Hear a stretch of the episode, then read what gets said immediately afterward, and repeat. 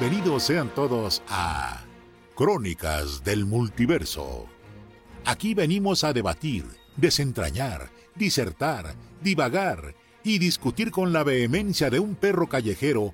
Eso sí, podemos hacernos pedazos, pero nunca, nunca nos haremos daño.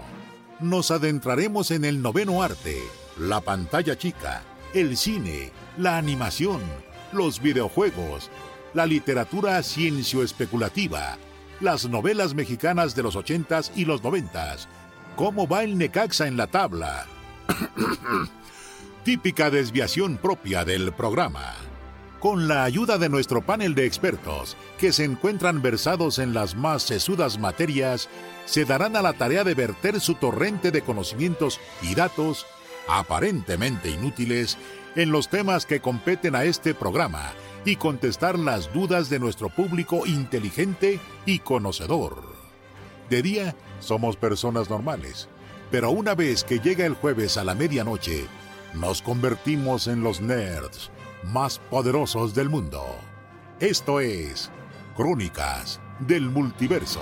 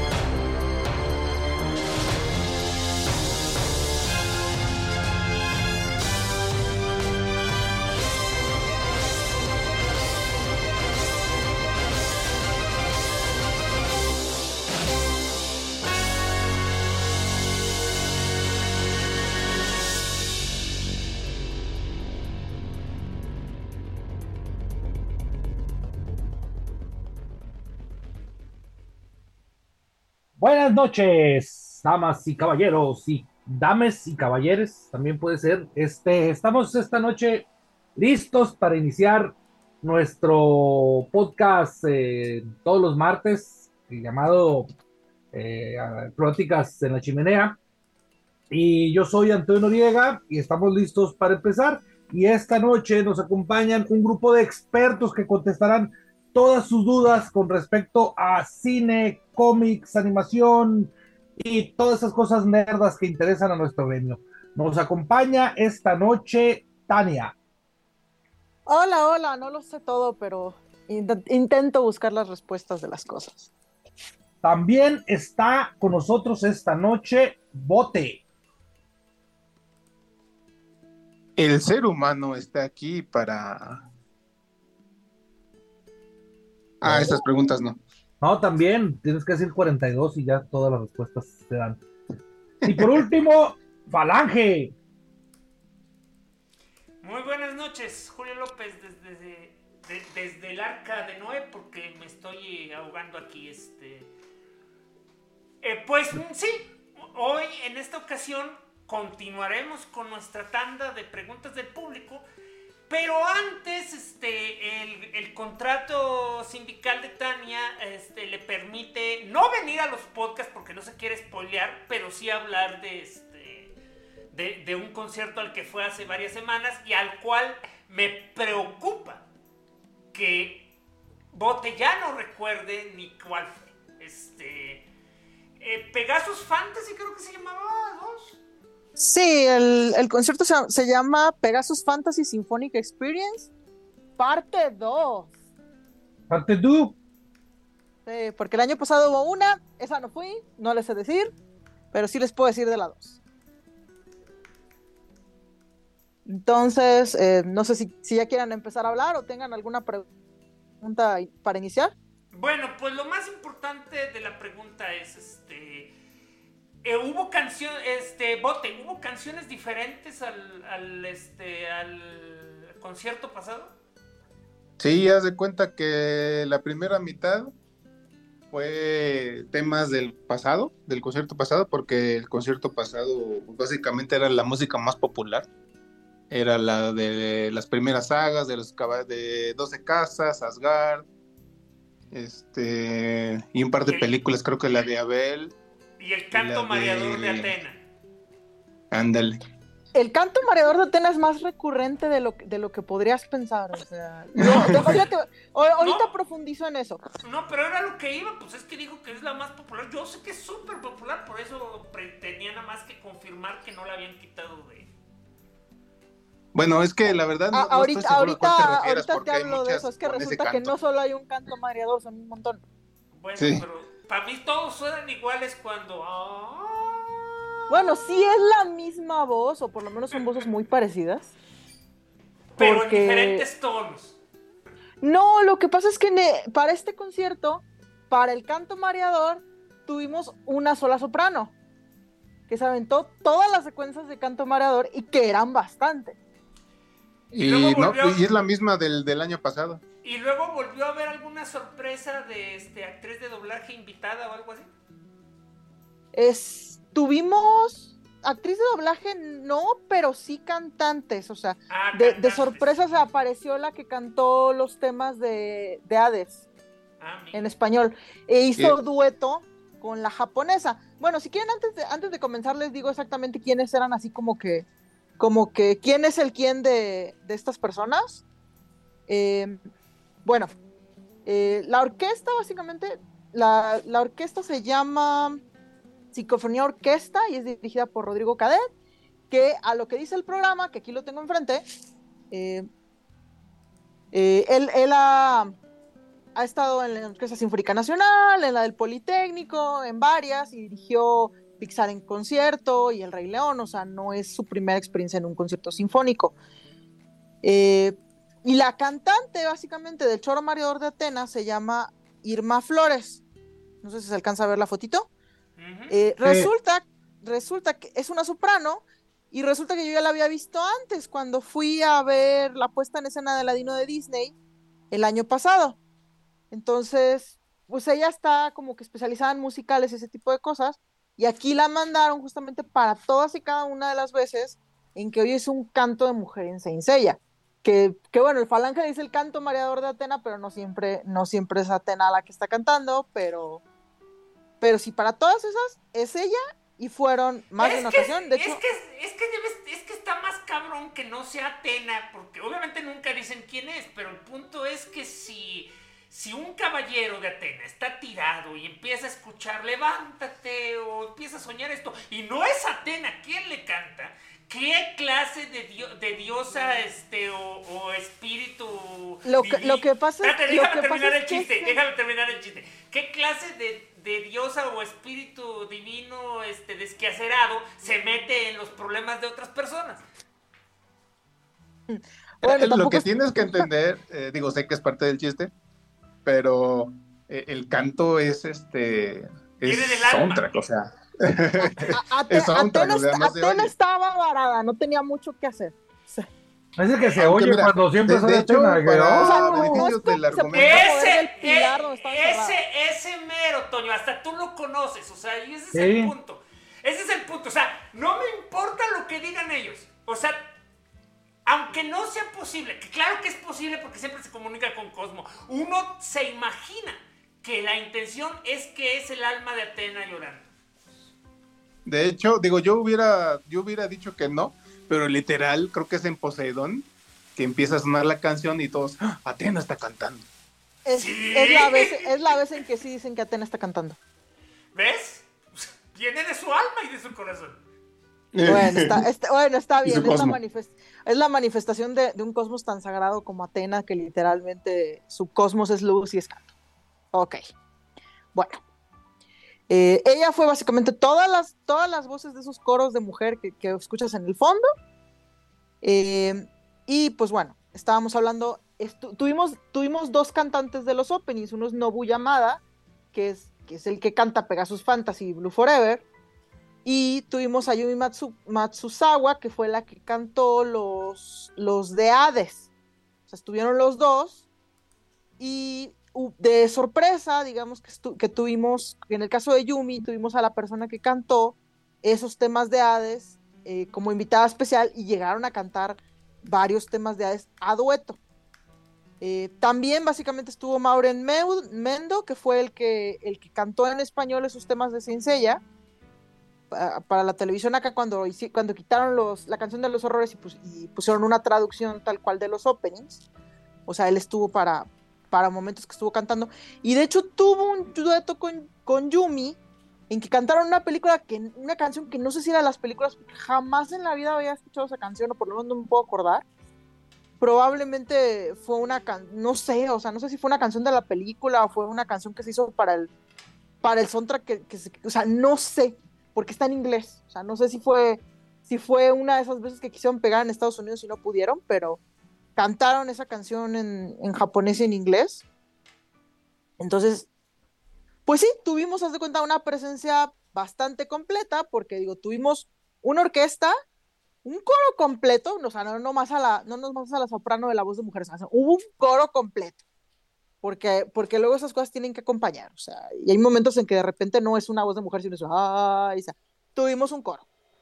Eh, la orquesta, como se comentó, pues es, tu clásica orquesta más, que, que, en este caso incluía guitarras, incluía baterías, e incluía arpas, porque pues a la hora de la hora, ¿qué tiene el de Sensei? Tiene muchas baterías, tiene muchas guitarras, tiene arpas, y tiene todo, o sea, teníamos violines, violas, creo que violonchelos, no, siempre se me olvida cuál es la diferencia entre la viola y el violonchelo, pero yo vi de varias. Eh, tuvimos, tuvimos trombones, trompetas, eh, o sea, no, yo, yo puedo decir que no se cortaron esquinas. Y días después me enteré de la particularidad de que de hecho no los, los japoneses no les mandaron letras para la, para las canciones que se iban a interpretar, sino que la orquesta tuvo que ponerse a oír la canción y tuvo que reconstruir, digamos, cuáles iban a ser las letras. O sea, no sé cuál es el procedimiento. Imagino que es el director de orquesta y la orquesta escuchando detenidamente diciendo, ah, sí, creo que esto, esta arpa va así, ya está. No lo sé, solo nos dijeron que de hecho sí tuvieron que reconstruir porque no había letras, entre que el compositor original pues se murió y entre que la era de los soundtracks de los 80 era algo caótica, no se quedaron cosas anotadas y que si incluso hubiera habido cosas anotadas no hubieran servido de mucho porque también se llegó a improvisar mucho en la, en la grabación original. Así que, pues bueno, la orquesta tuvo que lucirse no solo en la interpretación, sino que en adivinar más o menos cuál, cómo iban las letras. Entonces, sí fue una labor grande que de por sí resultó en un concierto que no fueron, no fueron las dos horas reglamentarias, sino yo creo que fueron como tres y media, con 38 canciones, que abarcaron desde, desde el inicio de la serie hasta Hades y pasando, y pasando por las películas. O sea, tuvimos canciones de Abel, tuvimos canciones de Lucifer y, creo, que sí, creo que sí hubo canciones de Eris. O sea, se, como que sí se trató de hacer una experiencia bastante, bastante completa. ¿Y fue mucha gente, eh, Fue casi, fue lleno casi total. O sea, yo logré comprar uno de los boletos que liberaron de última hora, liberaron de, última hora unos atrás y por lo menos parece que atrás como que sí se llenó bastante. Quedaron unos cuantos boletos de lo que era la zona dorada, que no sé exactamente dónde estaban, y otros en una zona que estoy completamente segura que son, que son los que les regalan a las empresas porque fue en la Arena Ciudad de México y la Arena Ciudad de México renta digamos que salones para juntas y tiene básicamente membresías anuales que yo ya me he fijado antes y que, y que de hecho comentan que incluyen boletos para eventos. No, y también regalan a los políticos locales. Sí, o sea, luego regalan los boletos y esas personas no van y no los, y no los, y no los vuelven a regalar, digamos. Pero, pero sí, o sea, no fue lleno total, pero casi, casi, o sea, quedaron, no creo que haya quedado o sea, si fue un 5% de la capacidad del lugar, se me hace mucho. Mm, está muy bien. Pues sí. Tuvimos, se nos dio sin, costo un programita. Yo logré conseguir dos, ahí le guardé uno a una amiga a ver, si, a ver si se lo puedo entregar un día. Esto fue lo que se nos dio. Los que pagaron paquetes de oro y vinos les dieron un montón de regalitos. Desgraciadamente yo no tenía 5 mil pesos como para como para aventarme a eso, pero pues ellos les dieron lo que, lo que se llama un shikishi o un, un shiki, que es una ilustración, es una litografía con el autógrafo, en este caso de Michi Jimeno, que es la que nos queda, porque pues Shinwaraki pues ya, ya, se, ya se nos fue de este mundo. Eh, les, dieron, les dieron un shikishi no me, y les dieron una bolsa muy distintiva que se parece a la, a la bolsa de la caja de armaduras de color dorado era en plástico, tenía sus correas, ahí vimos un montón de gente pasar con ellas. Eh, y que incluía varias cosas, no me acuerdo si incluía un CD, la verdad no, no me fijé muy bien porque como que me dio tristeza no, poder tener eso. Entonces ya no lo vi, pero, pero sí tenían bastantes regalos y los de la zona de vida tenían, tenían Mida, en Grid, que fue horas antes del evento. Pero bueno, o sea, nosotros somos pobres y no pagamos esas cosas. Lo que, para lo que sí me alcanzó es que alcancé a comprar la camiseta, aún no la saco, la voy a sacar pronto, espero. Eh, hicieron camiseta del evento, tiene, la bolsita tiene hasta un holograma de, del concierto Pegasus Fantasy y Calcamonías y todo eso. Y también sacaron un cuaderno, que es el, el, famoso reloj de las 12 casas. ¿Es el que brilla? Sí, es el que brilla, tiene, tiene una, digamos que, que, tiene una pila y tú puedes hacer que brilla. Aún dice presión aquí, pero... Ah, sí, sí está activado. Ay, qué padre está. Ah, qué chido. La verdad es que me hubiera gustado tener dinero y haber comprado dos. Ah, mire, se, va, se va extinguiendo. No, no, se va a morir Atena. Ya se murió. Ah. Pero es, es, una libreta, o sea, está muy padre, la verdad. O sea, está, muy padre y no me arrepiento de haber comprado estas cositas, pero lo único que me arrepiento es no haber tenido dinero para comprar, comprar más cosas. Y el de que ocurrieron cosas que no pude llegar temprano y me perdí el tema de Iki, algo que me duele horriblemente en el alma porque es mi canción favorita de Senseiya de todos los tiempos. Pero pues al menos pude escuchar el tema de Mime que también me gusta mucho. Eh, ¿Alguna otra pregunta? Sí, Bote. Este, ¿ya recordaste ¿Qué estuviste haciendo ahí? Ah, mira, lo que te decía, la mitad del, primer, del concierto fue música del primero. Y luego ya en la segunda ya hubo temas este, de otras sagas, de Poseidón, de Lucifer. Pero, este sigue, pero, sigue siendo la, serie principal, o sea, no, no tocaron este Alma de Oro, este, los... No, o sea, eh, la, los temas del compositor, o sea, es música del mismo compositor. Fue Saint Seiya el anime, el anime que el anime que salió en los 80, Hades, o sea, de los ovas de Hades, como que una selección de los ovas de Hades y las tres películas que, que salieron que salieron cuando cuando el anime cuando el primer anime tenía hype. O sea, hasta ahí llegamos. No no hubo Mega, no hubo Solo Gold no hubo. no hubo Santa Show. Oye, este, ¿y cómo es la experiencia audiovisual? O sea, este, ¿te ponen pedazos del anime mientras tocan? De hecho, sí pusieron pedazos del anime, tenían, tenían una pantalla que lo que tenía era personajes de la saga. O sea, hubo, hubo básicamente un momento en que pusieron al Dream Team. Y. Y luego de repente en, Creo que en las 12 casas, no sé si pusieron dorados. Ah, sí, sí, los pusieron, se intercalaron dorados. En Poseidón, pues pusieron personajes de Poseidón. Con Asgard, obviamente pusieron personajes de Asgard. Hades, obviamente pusieron personajes de Hades. En las películas pusieron cosas, o sea, era alusivo. Cada vez que iban por orden, o sea, las películas iban agrupadas, digamos que en su grupo no, no estaban revueltas y sabías cuándo, sabías cuándo cambiaba la agrupación dependiendo de quiénes veías en la pantalla. Por eso es que esa canción que yo no reconozco, estoy suponiendo que es del tema de Eris porque era creo que lo que estaba en el fondo. Pero sí, o sea, había, sí había una cuestión visual y sí había algunos clips del anime, no te ponían el clip completote, pero sí te ponían ciertas escenas dramáticas del momento. Sí, de hecho, ya ves, por ejemplo, la música de las películas, casi casi es toda la película. Entonces, cuando te ponían esos temas, pues básicamente estabas viendo la película. Entonces era divertido. En el caso de Lucifer, teníamos la parte de Atena espinándose, espinándose con todo el jardín, con, todo el jardín de rosas maligno. sí. Y en el caso de Abel, teníamos, teníamos Atena y Abel sentados en su jardín disfrutando la vida, pero todo es un engaño.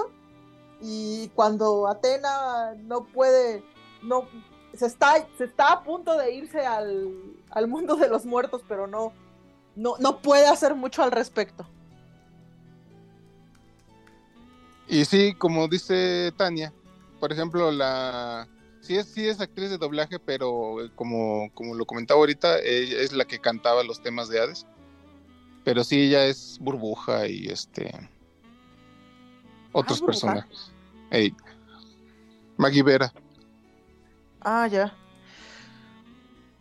Lo, que pasa es que, pues como que me acostumbra a que luego los cantantes no hacen voces dentro de la de esta, pero entonces ella sí hace voces, nomás no las hacen sencilla.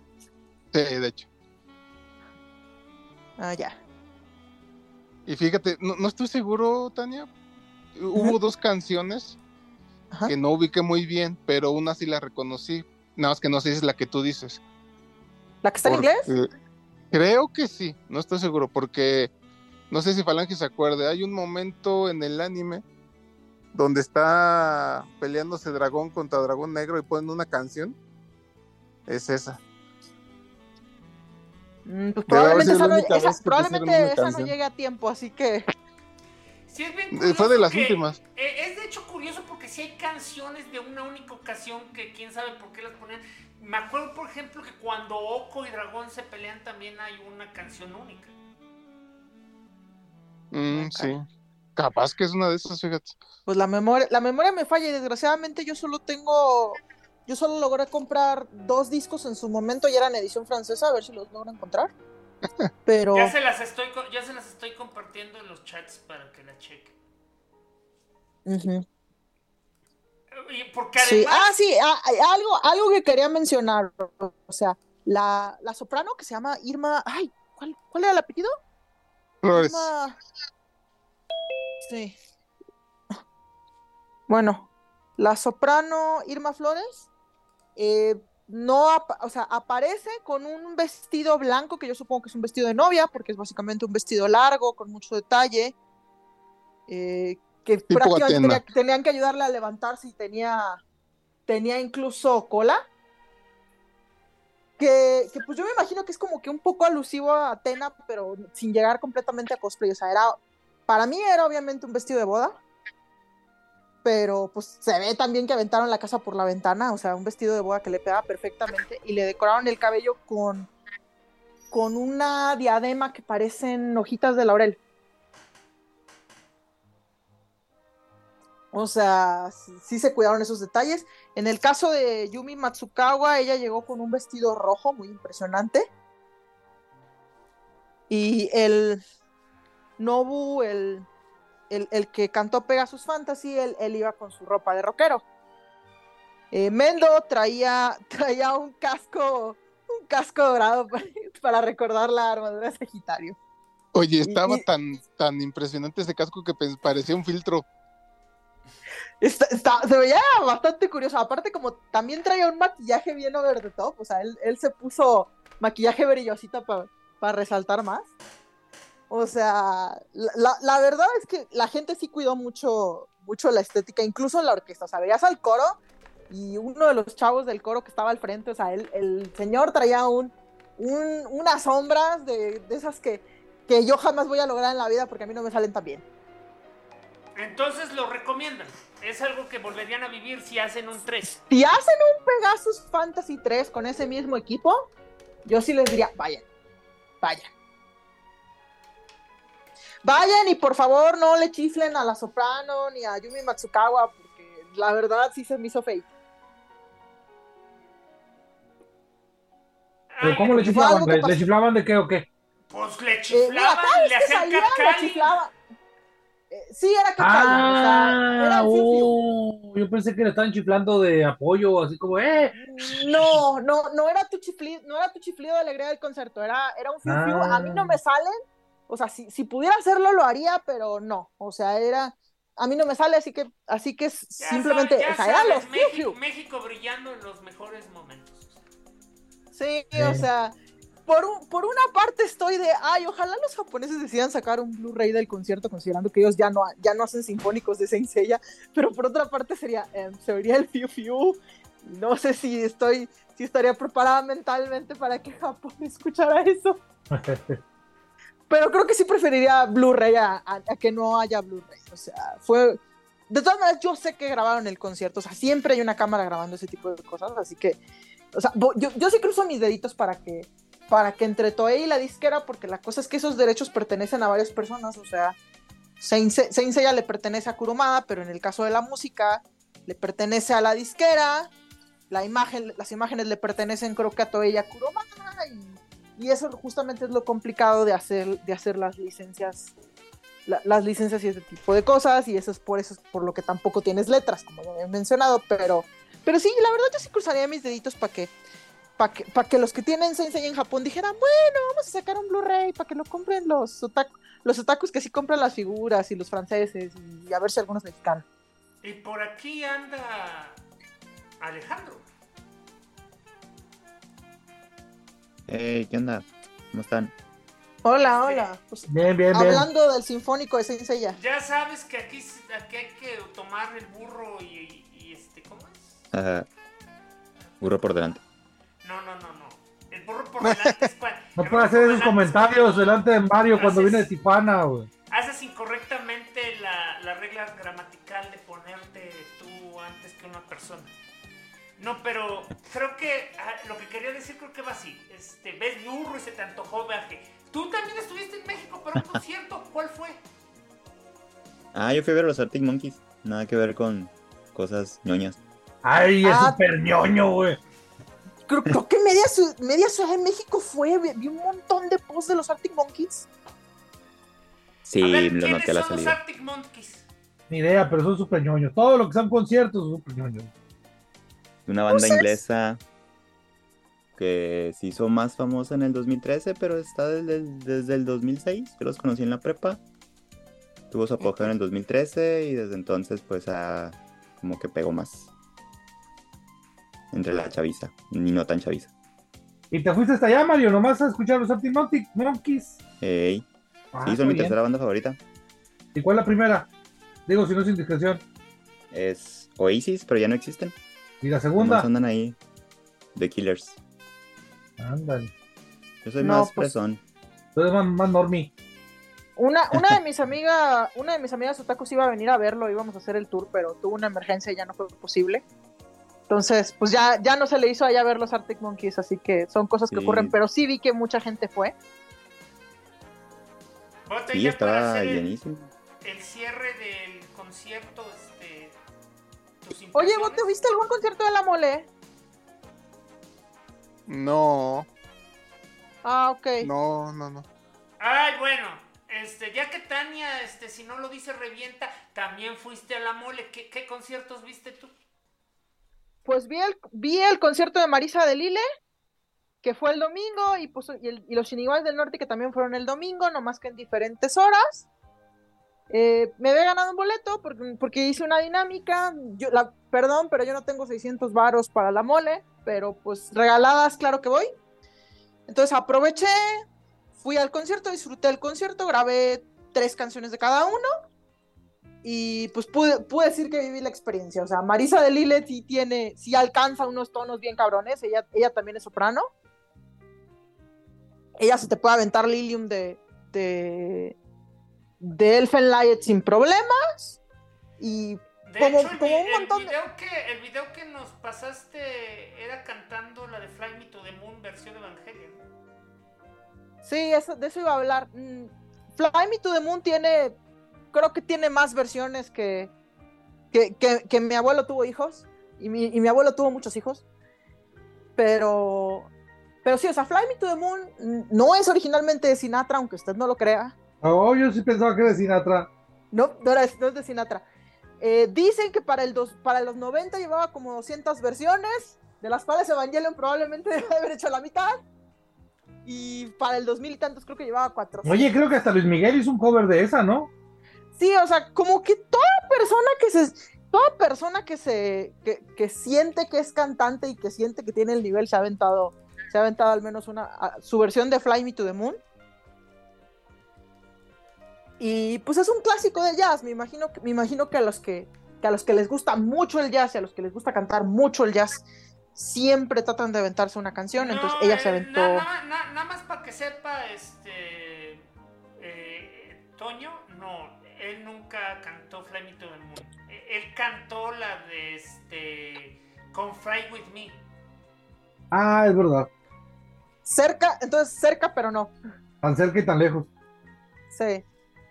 Y pues sí, y bueno, y en el caso de los Shinigamis del Norte, los Shinigamis del Norte son un grupo no de banda, sino de norteña, que, que bueno, ¿cuál es la diferencia? La banda son chorro mil miembros y la norteña a lo mucho son cinco. Y, y eso me lo dijo mi primo que le gustan ambos. Eh, son de Monterrey. Y los instrumentos, ¿no? Pues sí, porque pues, la banda, como entre la, como la banda suele tener como al menos 10 personas. Pues, eh, sí, pues sí. Tienes un instrumento por cada persona, porque la banda a lo mucho tiene un cantante. Todos los demás son instrumentos. Pero en el caso de Norteña, lo, lo típico es que tienen cuatro. Entonces, ellos se avientan covers de anime en versión norteña. Y se hicieron virales. No sé si el año pasado o el antepasado, cuando salió. O sea, ya, eran como que conocidones, pero, pero se volvieron aún más virales cuando sacaron el clip de una convención donde ellos estaban cantando uno de los covers y estaba un, cosplayer de la Mandaloriano bailando con su, con su bebé Yoda, con, su muñequito del bebé Yoda, y lo, y lo pasó la, el Twitter oficial de Star Wars y ellos de hecho fueron como que el concierto principal del evento y ahí sí fue donde se ahí se llenó completamente la sala. Y, la verdad es que si alguna vez me pregunté cómo se vería un cómo se, cómo se vería un, un evento de boda con música de boda pero lleno de cosplayers esa era mi respuesta porque para cuando se empezaron cuando empezaron a bailar la chona y la víbora de la mar me quedé bueno creo que esto responde muchas muchas preguntas y cosas que no me imaginaba en el 2005 ni menos en los 90. A nosotros también nos responde muchas preguntas que nunca nos habíamos hecho. ¿Sabías tú que la ciencia es clara? Ah, caray, no, no sé nada de lo que estás hablando. Ah, ¿no te sabes ese chiste? Ah, no. Ok. Los números no mienten. Es, es imposible y has vivido una mentira. Simplemente no es, no es posible que la chona este, todos los días se tomara una... Ah, se, no, no, tenía un nivel de hepático muy alto. Es simplemente. Nadie va a los bailes y se toma una botella. No, pues simplemente tampoco la puede comprar. Ay, vivía de gorra. Pero es que ese es el punto. No es posible que todos los días haya una fiesta. Me estás diciendo que los tucares nos mintieron durante todo este tiempo. es lo que te estoy diciendo. Aquí hay un lugar. Aquí hay un lugar que se llama Las Pulgas y está abierto 24-7, güey. O ah, y de esa música. Pero una cosa es un bar y otra cosa es de que puedas entrar de gorra. Pues, pues mira, dicen, que, dicen que está que está volviendo eso de, lo, lo, que son las plantas para que básicamente la gente se anime a bailar, ¿eh? Bueno, mira, entonces Tal vez la chona vive de eso. No voy a pelear con. No voy a pelear con el único tijuanense de aquí. O sea, a lo mejor él sí conoce una chona. Pues sí. Puede ser. Pero, bueno, si, si siguen mi TikTok de, de caramel-machete, van a poder, van a poder ir viendo las, los clips que voy subiendo. Ya casi, ya casi se me terminan, pero todavía tengo. Denme vistas alguien que se llame, alguien que no se llame Tania, tiene algo más que decir sobre convenciones, conciertos o lo que sea? No. ¿Bote Power? Eh, mira, de hecho, yo quiero presumir, ya lo, lo comenté hace pues un año, pero creo que fue en privado. Cuando fui al concierto del año pasado, este, yo sí me maravillé con, con la soprano que menciona Tania, ¿no? Y ya la, empecé a que digo, busqué su cuenta oficial y la seguí, ajá, en sus redes. Y siguiéndola me di cuenta de lo que Tania se dio cuenta al revés, que era Jazmín en, en Aladdin. Entonces, Ingesu, este, compré un boleto de esos que, que estaban en oferta porque era meses después. Y, fui a ver la, la, función. Para esto, empecé a consultar y Chris me asesoró porque le dije, hay posibilidades de que después de la función puedas ver a los artistas o algo. Le hace sí a veces, pero pues lo más seguro es que la contactes y a ver si te contesta y pues a lo mejor a la salida la ves y, y, y le das un, un, regalito, etcétera, ¿no? Entonces tal cual la, la, la, la, la, la ¿cómo se dice? La, no, no sé tal que sí. La contactaste mediante, sus, me, mediante sus redes sociales, hiciste contacto con ella. Y... Lo cual sí es bastante stalkeador, güey. Sí, sí, sí, pero no, ok. Sí, sí, la neta sí le está. La, la, la contacté. No pasa nada, es normal. Y dijo, sí, sí, hasta acabando el show, te, te veo ahí en la taquilla. Pues ya vi el, vi el show, muy bonito. Y ya cuando este cuando salió, pues ya este, le di lo que le llevaba, le llevaba un ramillo de flores, un, unos chocolates potosinos y una imagen que imprimí, que mandé a hacer a un artista de ella, este... Con sus personajes. Con su... Sí, o sea, ella como cosplayada de Atena cantando y así. Y ya se lo di todo y este lo, lo subí a sus redes y todo, entonces ya, yo bien acá, bien. ¿Le gustó, ¿Le gustó mucho? Sí, sí, sí, estuvo ¿Le padre. Gustó, le gustó lo suficiente como para que ella lo presumiera en sus redes. Anda, cebote. Ey, entonces yo acá bien, ah, jajaja. Y justo tenía la ilusión que, de. De, de, hacer lo mismo de... Sí, pero digo, obviamente, o sea, la idea le hubiera sido tener el meet and greet y todo, ¿no? o al menos estar cerca para aventarle un, un simipeluche o algo así. un simipeluche pero, de Caballeros del Zodíaco. Sí, pero no, no se pudo. Entonces, ahorita mi última esperanza es ¿Tú, que... tú, tampoco, tú no tenías los 7 mil pesos para la zona de vida Sí, divina no. para hacer eso. No. Y la única, la última esperanza que tengo, que todavía está en veremos, porque está, no está fácil. Ella, ella participa en Anastasia también. No es principal, es un personaje. Y pues puede aplicar la misma, ¿no? Comprar un boleto adelantado, baratón, o sea, esa vez sí me volé la verdad porque fue, estaba hasta mero enfrente. Ahorita, pues digo, pues uno de los de atrás no le hace que estén relativamente baratos. Aprovechando que vamos a ir en familia a México en diciembre. Y este, y hacer, aplicar la misma, ¿no? Entonces, a lo mejor sí puedo, digo, ya es extemporáneo, pero a lo mejor sí armar un simi peluche y se lo ve. Y pues ahí está, a ver mira, qué pasa. Mira, aprovecha que ahorita los simis están de moda y ya se convirtieron en este en, en emblema nacional. O sea. hey. Lo, lo, que necesitamos es hacer ruido para que el doctor Simi regale, regale el peluche. De todas maneras, yo sé que yo estoy bien segura que la, que la similares paga muchos de esos peluches para que, para que los avienten. Estoy casi seguro que. Yo también, no creo que sea tan casual. Estoy casi completamente seguro así de que no tengo pruebas, pero, tam, pero tampoco dudas, que es completamente este, espontáneo. Eh. Y especialmente porque cuando porque todo debió haber sido por culpa de que dijeron que no. Todo fue gracias a Ramstein. O sea, en el momento en que les dijeron que no, aplicaron lo de, ah, ¿cómo chingados no? Sí. No, miren, o sea, yo estoy bien segura que probablemente los primeros sí fueron, sí fueron espontáneos, pero estoy bien segura que en muchos casos ya las similares empezó a pagar, empezó a pagar peluches y empezó, o sea, y su departamento de publicidad los empezó a vestir. En el caso del que se fue con la botarga, ¿a dónde fue? ¿A, a Qatar? Estoy ah, bien sí. segura que ahí las similares pagó. Sí, podría ser.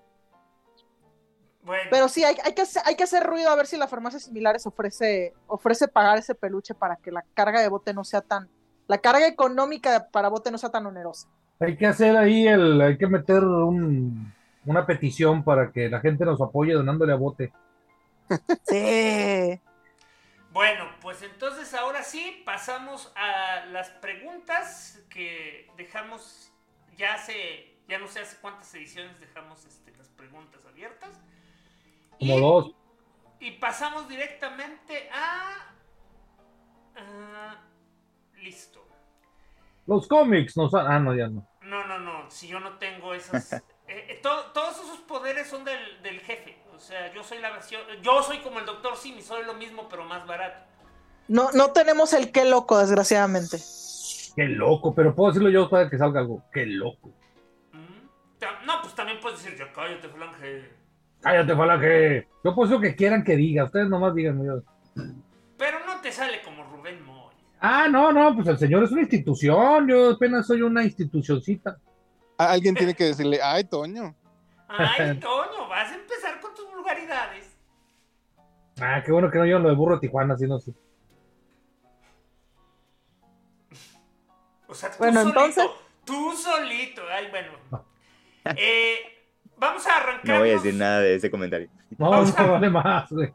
Vamos a arrancarnos ya la cicatriz y, y aventarnos todas las de Héctor. Por, el eh, número uno, ¿Por quién van a votar para el próximo presidente de México? El voto secreto. No hablamos con que el voto es secreto y. Por quien sea que, por quien tenga las oportunidades de derrotar a Claudia Sheinbaum. O sea. Nadie. ¿No has visto las.? No le rompas el corazón a bote. ya, ya, quítense esa bendita de, ahí de tirón de una Don't give me hope. Miren, me voy, a, me voy a limitar a decirles por Verastegui no. Ay, no, qué horror, sí, de plano, no. Ándale, esta es, una, esta es una buena opción. O sea, pero entonces ninguno de ustedes... decir que eh, Este, Alejandro, ¿tú por quién votas? Yo estoy al que el que tenga posibilidad de sacar a Morena, voy por él. Pero que no sea eh, entre, entre, que a mí, entre que a mí no me paga ningún partido y yo no regalo publicidad, solo les voy a decir entre, por Verastegui. Luego, yo no puedo decir que Crónicas de Multiverso, el podcast más el neoliberal de todos los podcasts. Sí, neoliberal aspiracionista. Somos unos neoliberales aspiracionistas. Sí. Y luego, ¿qué tenemos aquí? Este, tú, tú, este, Bote o Otoño, digan sí, si van a contestar, si no, para pasar a la siguiente. Eh, lo mismo que Alejandro. ¿Vas a votar por este Morena? No, Alejandro dijo que no. Dijo que porque, que, tenga la posibilidad de sacar a Morena. Eso dijo. Ah, ya. Pues eso lo dije yo también. ¿Por qué nada más lo que dijo Alejandro? Pues porque él lo repitió, entonces yo lo repito. ¿Y tú, eh, y tú, este, Toño? Y Toño repite lo de bote. Como dijo bote. ¿Y el círculo de la repetición? Toño. ¿Qué pasó? Ah, disculpa que me acabo, acabo de recibir una llamada y no estaba oyendo. Eh, yo voy a votar por el abstencionismo. Sí. No lo Eso es lo peor que le puedes hacer a México. Eso es peor que votar por alguien. Suena como algo que yo haría, lo peor. Es, lo, es peor que votar por, por Verastegui. Pero bueno. Ah, no, no, cállate, no digas cosas tan horribles, tampoco exageres. Es así de malo. No, qué malo. es peor. Bueno, Siguiente no sé por quién voy a votar. No sé por quién voy a votar. Siguiente, pregunta. ¿Por qué los de Team Calor están enfermos? Tú eres un profesional de la salud. ¿Hay alguna razón en el DM5 que explique por qué la gente le gusta el calor? Sí, sí hay. Están enfermos, como bien dicen. Profesional de la salud. ¿Qué, diablos va a querer traer la cola sudada todo el fregado día? Mira, y te lo está diciendo una persona que vive en calor 24-7, O sea, ni siquiera a él le gusta. Mira, güey, yo fui moldeado por el calor, nací en el calor. Y aún así tú preferirías un clima frío, ¿no? Claro, yo no soy demente.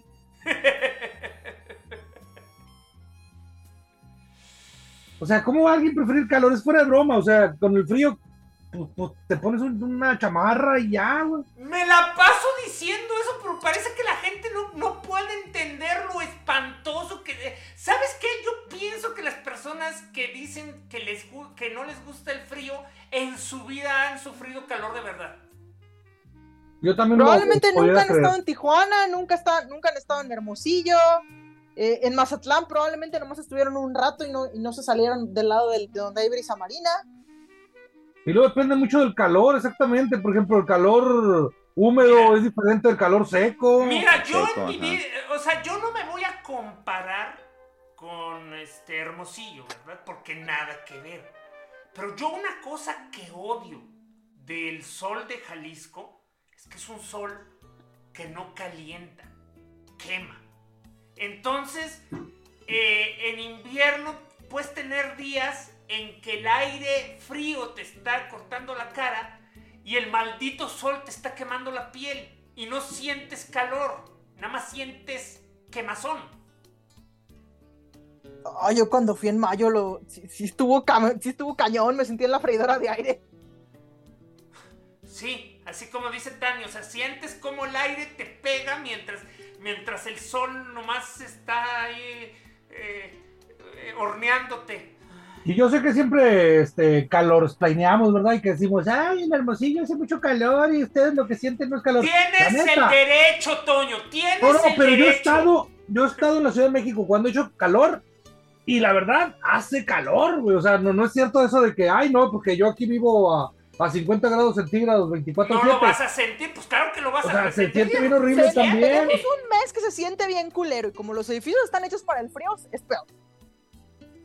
Sí se siente, tuvimos que pedir una vez, me acuerdo que abanicos a la recepción, a ver si tenían, no tenían, güey, no puedo dormir, pinche noche. Y, y, es que mira, y es que además es una cosa que siempre, eh, eh, o sea, todo se va sumando con el calentamiento global, ¿verdad? Pero es lo que les comentaba hace dos días este, en, los chats con, con, todos nuestros nuevos agremiados. O sea, este, el problema es que, es lo que acaba de decir Tania, la infraestructura general de virtualmente todas las ciudades del mundo están diseñadas para resistir el frío, más no el calor. Excepto en Mazatlán, que sí están hechos para el calor. Ahí sí, ahí sí hay un invierno frío, sí es de... Eh, todos ustedes van a morir. encuentra todas, no, es encuentra todas tus cobijas y reza porque llega la mañana. y aún así tienes más probabilidades de sobrevivir un frío que, un, que, una, que una onda térmica, o sea, porque ese es el problema, o sea, el calor mata más personas que las heladas.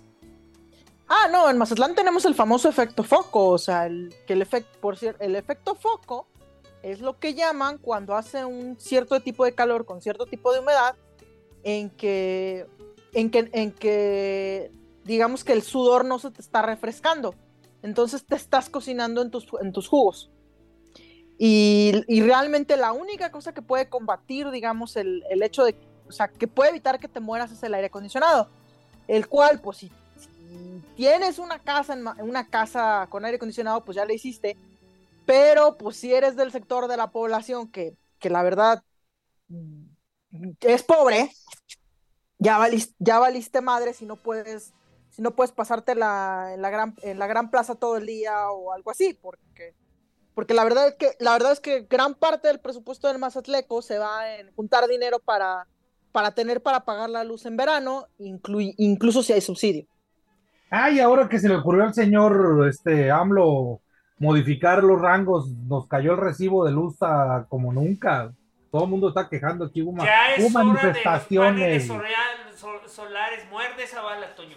No, no, pero es que sí queremos, pues están carísimos acá todavía al menos. Pues sí, pero tienes que hacerlo, van a seguir subiendo. Bueno, a ver, este, Bote, eh, tú, ya todos quedaron, yo supongo que tú también estás del lado del bien, pero confírmalo. O sea, este, calor no, ¿verdad? No, calor lo odio.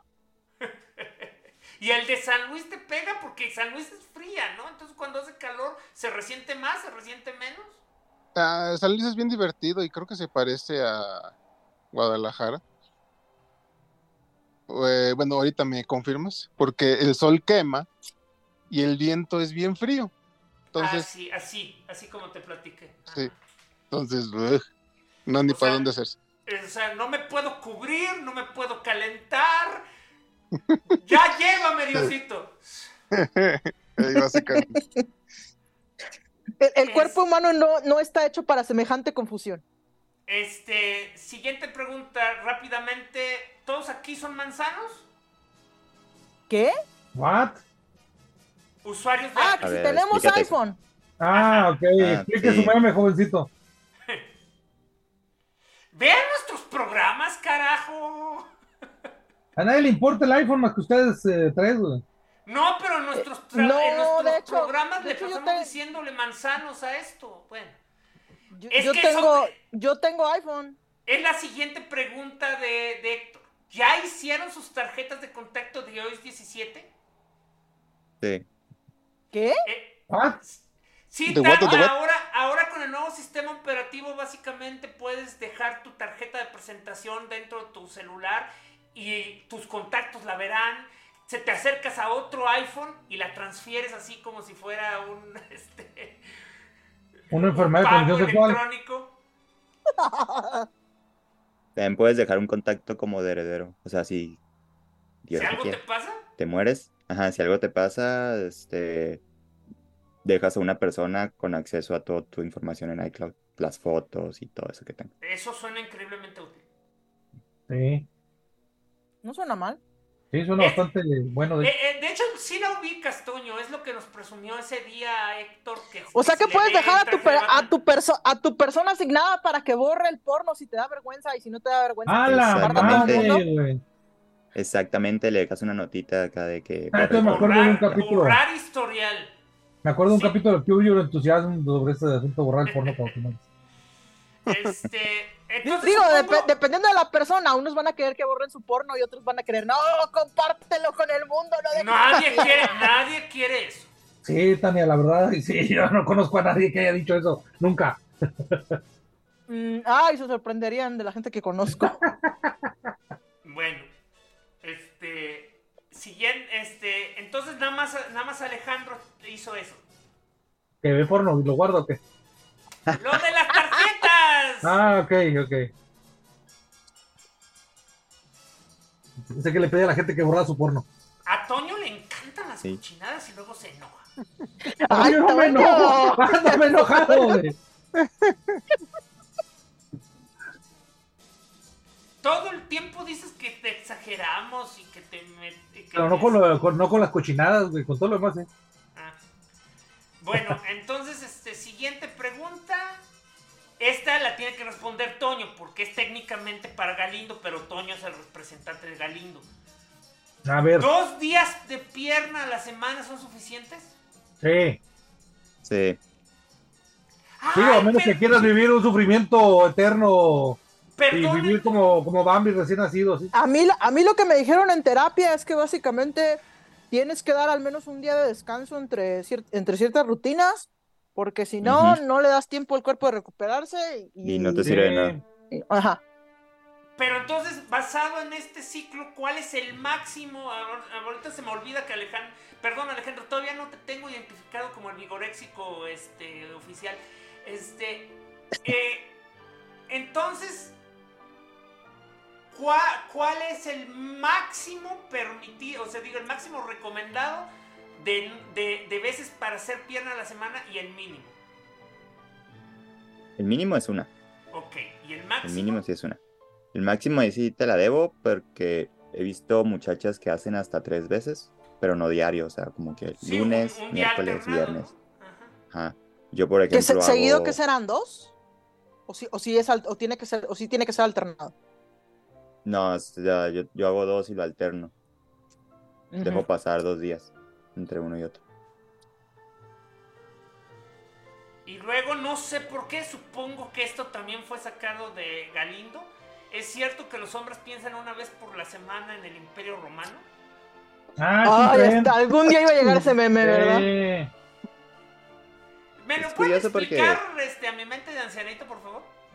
En, en TikTok al menos lo he visto yo.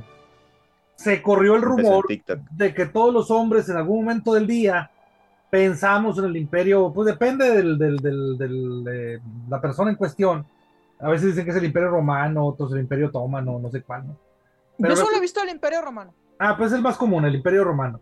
Y, y ya, o sea, entonces las mujeres preguntan constantemente si es verdad que los hombres pensamos constantemente en el imperio romano. De ahí viene la pregunta esta, ¿es verdad que pensamos constantemente en el imperio romano? Yo, debo confesar que jamás en la vida he pensado en el Imperio Romano. Yo te, yo te puedo decir que por razones eh, completamente personales que tienen que ver únicamente con mis... Este, con el hecho de que te llamas Julio César. con, con, mis problemas, este, que digo, con mis gustos de, de mangas, me he dado cuenta que ya llevo como dos o tres años que no hay día que no piense en el imperio chino. Pero no en el romano. No en el romano. Yo debo confesar que sí pienso más en el imperio romano de lo que me gustaría, pero no pienso diario. yo tampoco pienso que sea diario, o sea, digamos, un día al menos una vez a la semana de repente me acuerdo de Gladiador y digo, bueno. Eso no me acuerdo de. ninguno, ninguno de ustedes vio Spartacus y no estuvo pensando diariamente en Lucy Loveless. Ah, chingada. Ah, fíjate, Por un momento dijiste Spartacus y lo primero que estuve pensando. Pero la serie. No, es eso. Es que ella se refiere a la serie, pero lo primero que estaba pensando, Lucy Loveless, ¿cuándo salió con este. ¿Cómo se llamaba este actor? Michael Douglas. ¿Quién Douglas? Eh, eh, eh, ah, no, en la, en la serie de televisión de Spider, de, perdón, de Spartacus, Lucy Loveless era, era la señora de la casa donde, de donde tenían esclavizado a Spartacus. Sí, sí, ya sé. No, nunca vi esa Pero tú estabas pensando en la película con Michael Douglas. yo nunca vi esa serie. Aunque me, Oye, aunque me imagino que como lo preguntas, esa serie debía haber tenido muchas escenas tipo Game of Thrones. ¿Cuál? es Spartacus. era súper... Antes de que existiera Game of Thrones. Pero era súper homoerótica, güey. Súper homoerótica, güey. Yo por eso le encantaba a los vatos, güey. Hay una persona a la que ya no le hablo. Como debe ser el Imperio Romano. Nunca le voy a volver a... Sí. Hay, hay, una persona a la que no le hablo y nunca le voy a hablar en mi vida dado que me robó. Pero oh. tengo que admitir que cuando de repente dije, ah, estos son pareja, no son pareja, y de repente contestó, son romanos, y justo en ese momento se dieron un beso esos dos personajes. Tengo que admitir que, ok, esa fue una buena puntada. Ahora, yo cuando digo que son este hiper así como erótico, no me refiero a que a veces aparecían dos hombres que se besaban. No, o sea, las escenas, las tomas, la manera en la que estaba filmada, güey, súper, súper. Bueno, Ahora. No lo digo como un insulto. Mira, sí, no, es que de hecho yo siento que, que, no lo digas como un insulto, pero fue un insulto. Luego, o sea, un día de estos quiero un panel para que se haga la diferenciación entre gay y homoerótico. Porque juro que no es lo mismo. No, no es lo mismo. es cierto que el término de homoerótico se suele utilizar cuando, cuando es accidental. Pero en el caso de Spartacus, creo que sí se puede, o sea, es que si, lo dices gay, pues sí es gay, pero, pero en este caso es una estética. Entonces, sí es, sí es erótico y sí es homoerótico, pero en el sentido, pero, pero en el sentido literal, no, no en el sentido de, ay, se ve muy gay, no, o sea, literalmente es una estética homoerótica. Es que es eso, y, es que además, y es algo que yo lo discutí como 50 veces con Bote durante los especiales de Caballeros del Zodíaco, es que digo que el problema básico que tiene el homorotismo es que, por lo menos narrativamente, es por definición misógino. No acepta abiertamente que es un amor entre hombres, sino que te dice que el amor entre hombres es preferible a las mujeres solo los hombres entienden. sí, bueno. la mayoría de los casos es eso. Aunque en el caso de Spartacus, definitivamente ese no era el móvil, o sea. No. Pero el punto es que sigue siendo lo mismo, sigue siendo, o sea, la idea está ahí, aunque la estética te lleva a otros lados. Es exactamente la razón por la que todo, por la que tienes a tus, a, tu, a tus machos, este, de siempre diciendo cosas como, oh, ojalá Henry Cavill me cargara en sus brazotes. Mm, no, porque en el caso de Spartacus sí podrías decir que era igual oportunidad. Bueno, con siguiente pregunta. Esta es de Eric Alberto Lencher, que ya es la última, ya por fin este, vamos a cortar sus, este, ya sus preguntas, pobre, lo dejamos bastante tiempo. Este, ¿Por qué la última Doctor no tuvo tanto punch como los demás? Tengo... Porque la escri... Sí, dilo ¿Mm? tú. Porque fue después de la etapa de Moffat. Sí. O sea, pero es que es eso, o sea, esto primero voy a leer lo que nos dejó este Héctor. Chris Chimbale no sabe escribir. Eh, la respuesta es que no sabe escribir ciencia ficción o no sabe escribir Doctor Who. Estuvo, increíblemente raro porque pues obviamente el tipo tiene, llamarlo talento, pero por lo menos ha tenido éxito haciendo unas series que nunca vi, pero que, todos alababan en, en Inglaterra. Así que simplemente no se le dio a hacer esto. Y es el tipo de cosas que uno se pone a pensar si claramente no entiende el concepto de ciencia ficción, ¿para qué siquiera tomó el trabajo? Ay, pero que no eso es bien seguido. Gentes que se sienten muy buenas para hacer ciencia ficción y que dicen, no, yo lo voy a hacer, yo sí lo voy a hacer bien y resulta que, ups, no es tan fácil como parece. Pero es que de hecho el problema es que esencialmente ni siquiera lo intentó. O sea, ese es el problema que tiene porque claramente odia todo odia todo lo que involucraba a Doctor Who. Entonces la pregunta es, si odias todos los conceptos básicos de la serie, ¿para qué tomas el trabajo? Cubris. este, porque de hecho, ay Dios, o sea, parecía que cada showrunner se toma el, el reto personal de demostrar, yo puedo hacer más horribles a los compañeros. Chale. O sea, porque que quede claro, esto nunca fue sobre la actriz ni sobre la decisión de hacer por primera vez una doctora. O sea, este. La, este, creo que se llama Judy Walker, creo, ¿eh? No estoy de todo. Judy Whittaker, ¿no? Judy Whittaker. Judy Whittaker es una gran actriz. Eh, su doctora es excepcional en muchos aspectos. Algunas ideas de Chimbali, de hecho, no eran malas. Pero todo el paquete fue aburrido, pesado, tedioso, este... Y los compañeros insoportables a más no poder. O sea, te juro que pareciera que lo hacen adrede para dejar bien a la serie anterior. O sea, yo me acuerdo que yo odiaba a Rose hasta que llegó este. Clara. O sea, este. Y ahora. Y ahora ya este. Ya perdono a Clara porque entre estos tres no se hacían ni uno. Caray. Ay, pero bueno. Y entonces dice. Su última pregunta fue. ¿Cuál crees que sea el futuro de Doctor Who con la última premisa que sacaron sobre quién es en realidad?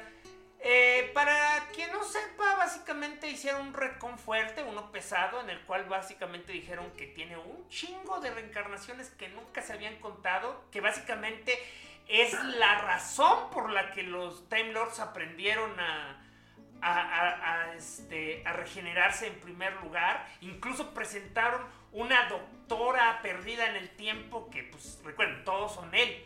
Este, bueno, ella en este punto de la, vida, todos son el mismo personaje.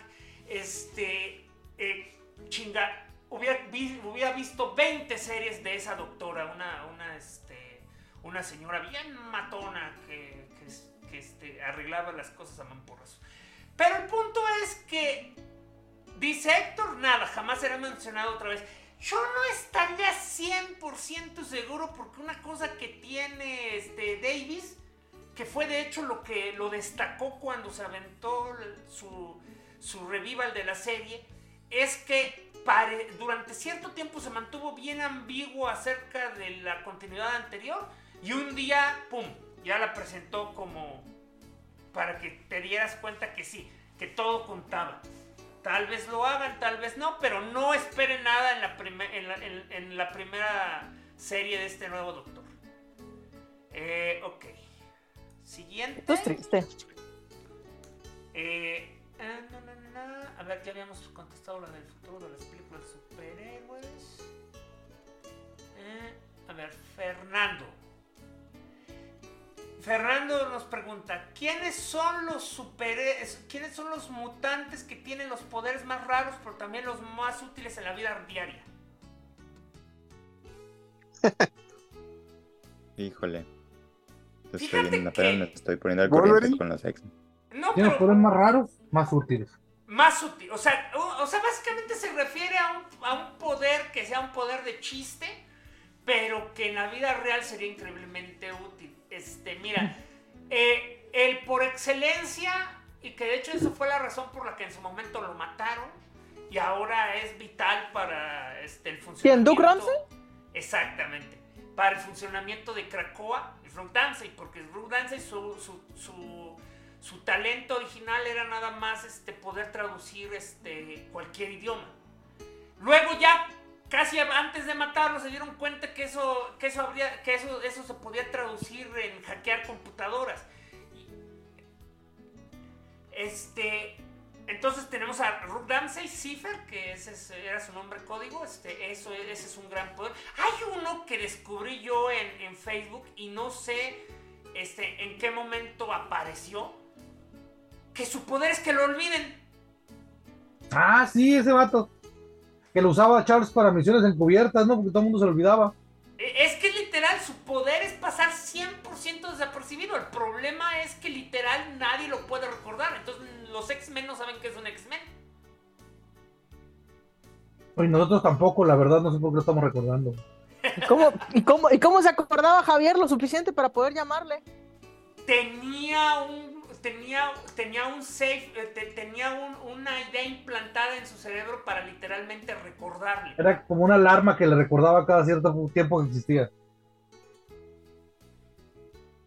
Que- era algo así de, ah, fulani- fulanito tiene el poder de que lo olviden. Llámale. Así es. Ha- haz de cuenta. Digo, Ya, me acuerdo yo, este no es un mutante, este era un este uno de la Legión de Superhéroes. Jim Shooter en su último este run eh, cuando regresó en, en los 2000 regresó, se peleó con DC y se le cancelaron el título. Este le hizo un tributo a un fan archivista que era muy bueno para saber este sobre cualquier personaje. O sea, si tú tenías como escritor una duda, le hablabas por teléfono y él te decía.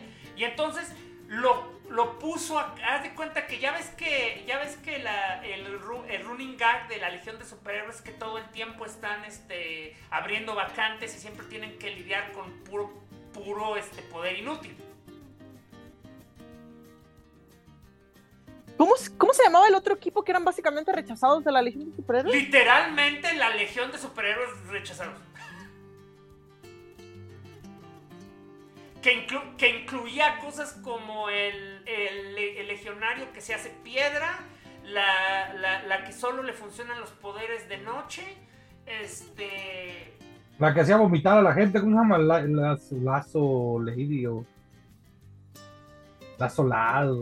No, no, tiene nombre precisamente de enfermedad, pero sí. Ahorita no me acuerdo, pero sí ya sé de quién hablas. Y también, este, ¿por qué es eso? Las in- Infectious Lab, creo que es. Las. Sí, sí, es Infectious Life. Las, es Infectious Las. Ajá. Este, y también estaba. el Me acuerdo son- que había, me acuerdo que había uno que solo podía cambiarle el color a las cosas, Ajá. pero, pero que, que resulta, que resulta que podía básicamente dejar a la gente ciega. Sí, eso, eso para que veas, eso fue una cosa de Job Jones. O sea, Job Jones te probó lo, lo increíblemente útiles que podían ser esos este, poderes. Este, el que arrojaba su brazo Te da una mano literal. te daba una mano literal. es el que sacó la versión James Gunn en la Legión. James en Gunn la le de, gustó tanto que lo mandó. Suicide Squad. Lo mandó para lo usó para el escuadrón suicidio. Oye, otro mutante, no Este- sé si sea poderes raros, pero que me parecen muy útiles, son los de Darwin. Ay, pero ese no, Pues es que no. no tenía nada de raro eso. O sea. Pues, diga, ay, ¿cómo no va a ser raro tener la habilidad de adaptarte a cualquier cosa que te Pero- pueda matar? Lo que pasa es que creo que el asunto con los poderes raros es, ay, este poder no es impresionante. No solo es que no sea impresionante, es que no es útil para combate a menos que te pongas este Creativo. creativo. O sea, y ese era el, ese era a donde iba la pregunta. Y por eso, eh, o sea, les, les platiqué esto de la Legión de Superhéroes, porque básicamente para hacerle un tributo a esta persona que ya había muerto, el superhéroe, su poder era tener conocimientos enciclopédicos. Entonces, este, en primer lugar, este, eh, ¿cómo se llama el, que lanza rayos? Laser Lad, Lighting Lad, ah, Lighting Lad, este, Lighting Boy, bueno, el rayo es, este, está pensando. Sí es Lighting Lad. Ah, ok, Lighting Lad está, pensando. El rayos. Eh, ajá, está pensando en cómo dirigir la legión y eventualmente tienen 20 crisis y no tiene cómo esto y de repente ya llega el cuate y le dije, te dije que me ibas a necesitar.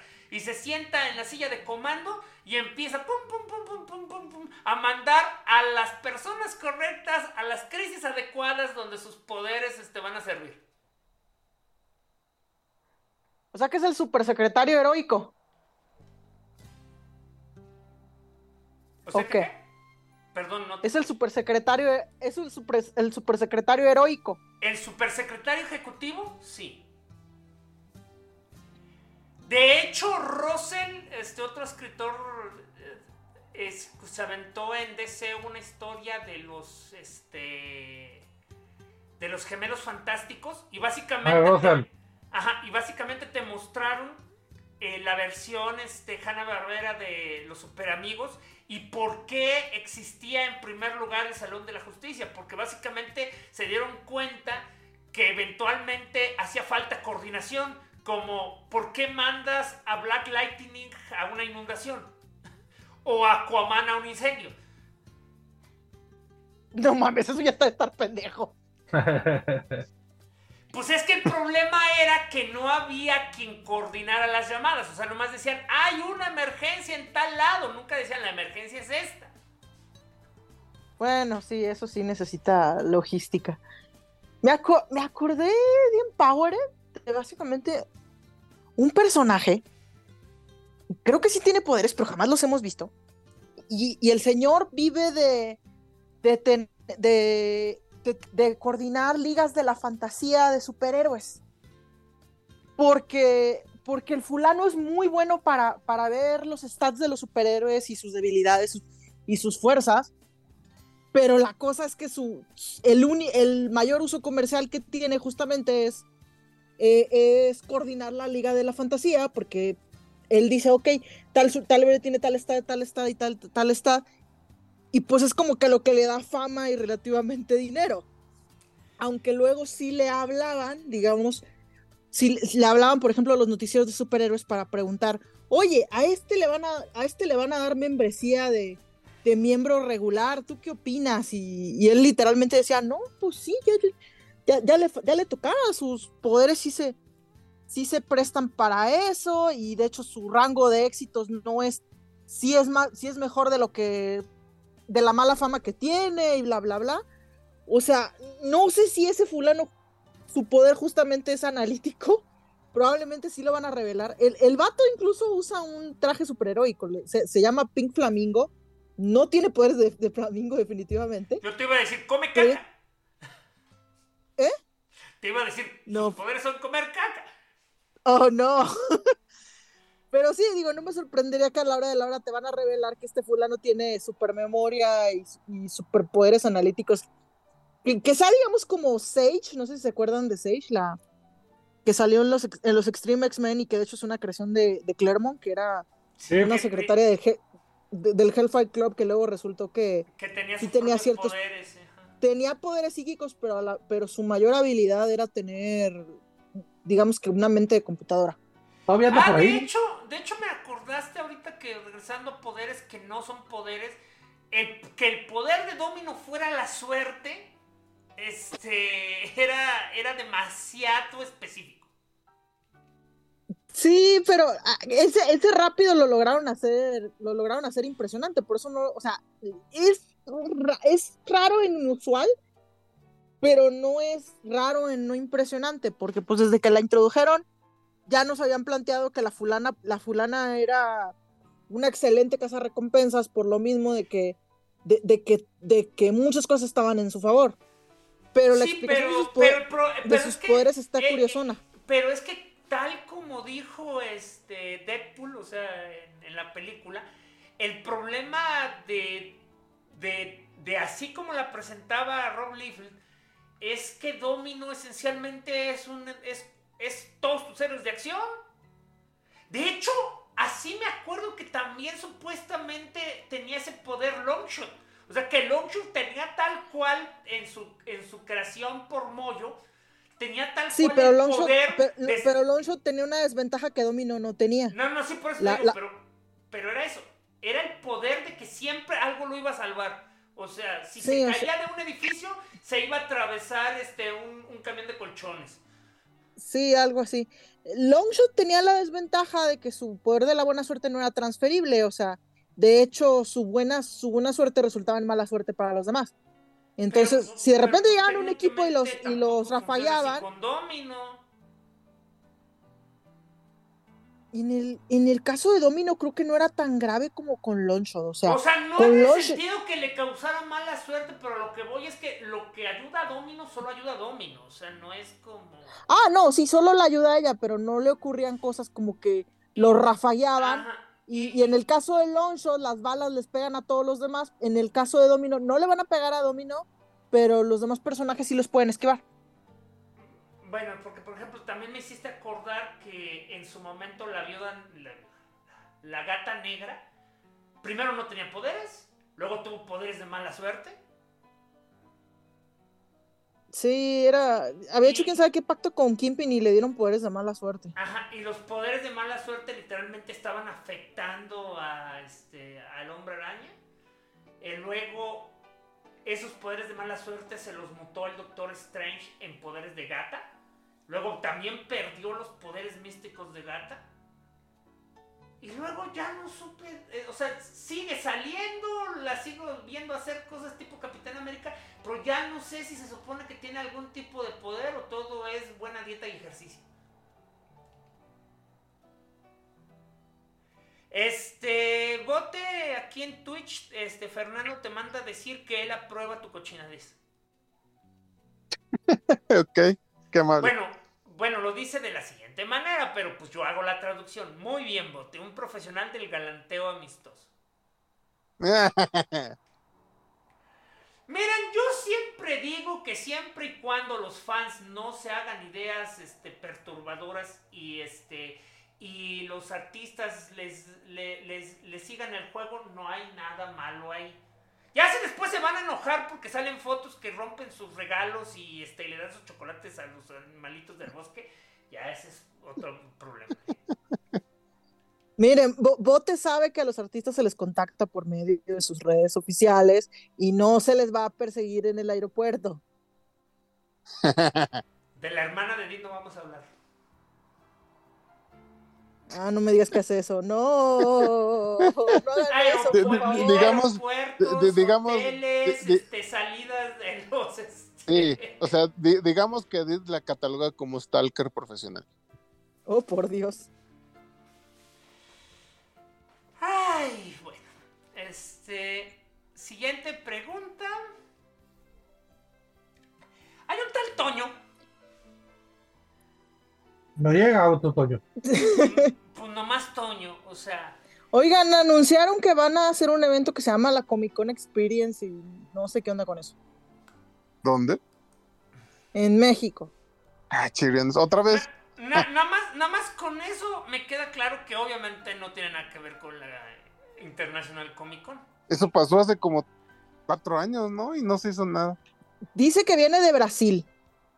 Ah, la de Brasil, ok. Es que la, máxima convención en Latinoamérica es la de Brasil.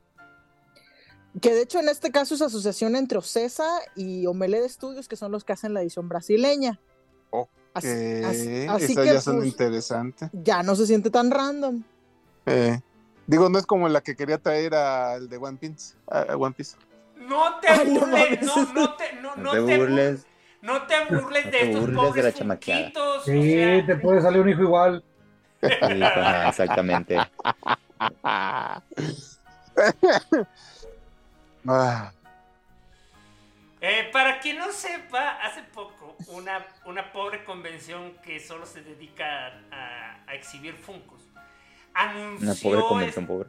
Ajá, una pobre convención pobre anunció con bombo y platillo que iban a traer a este, el creador de One Piece, Eiichiro Oda.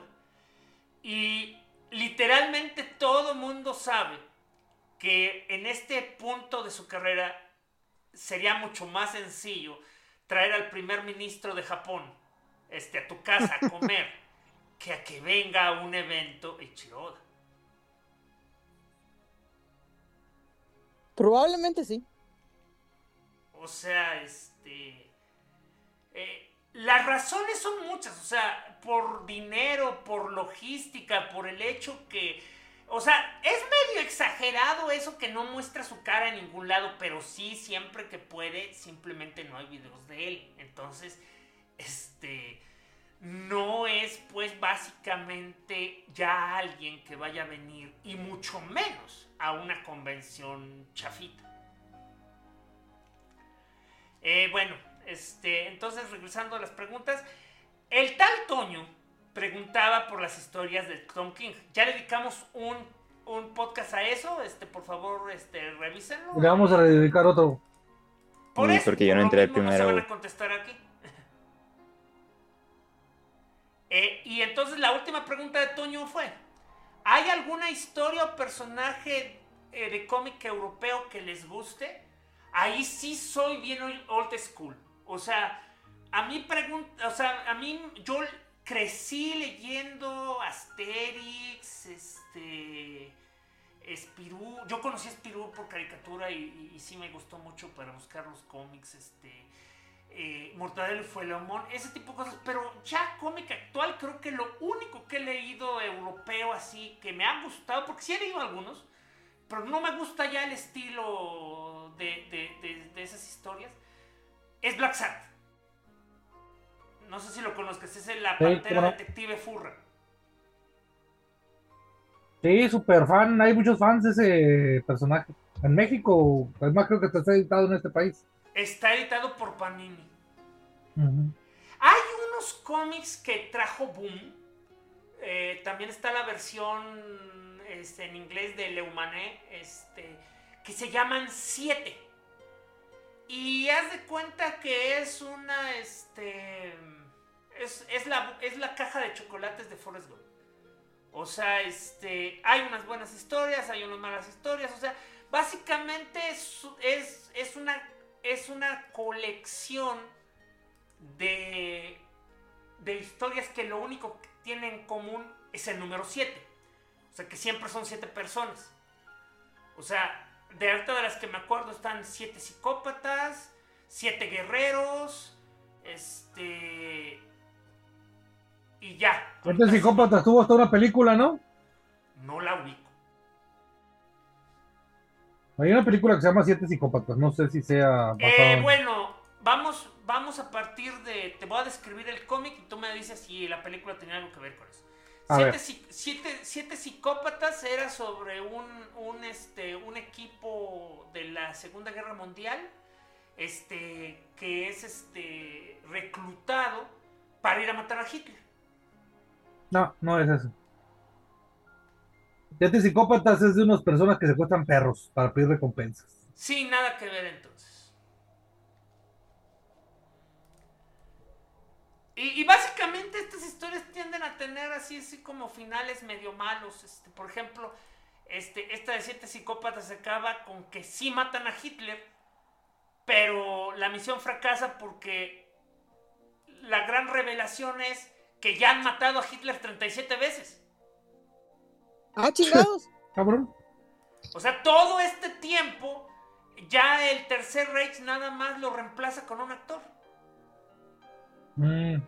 Y la gran ironía de, esta última misión es que uno de los... O sea, es que la, gran idea que tuvo el, este, eh, el gobierno francés fue mandar, este, fue, fue precisamente mandar eh, personas que estaban instituidas en un hospital psiquiátrico.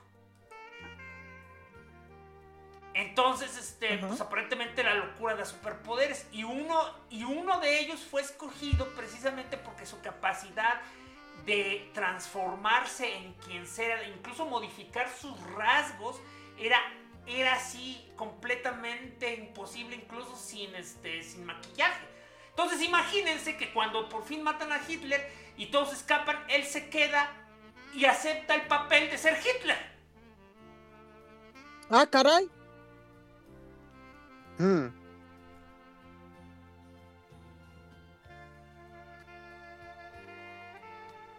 Sí, o sea, es. Ah, esa, es, Claro. esa es la- esa es una de, esa es una de las historias que más recuerdo que, que más me disgustó. ¿Ustedes algún cómic es europeo? A mí me gustan mucho también así cómics, pero muy viejitos. Este, por supuesto, en algún momento leí Juan Dredd, no, no puedo decir que sea fan, pero, pero lo leí. Pero me, me hiper gustaba, así, para no decir más feo, me encantaba, güey, Mortadelo y Filemón. Este, me gustaban los pichufos. Eh, Dylan Dog también me llegó a gustar en algún momento, me parece muy, muy, muy divertido.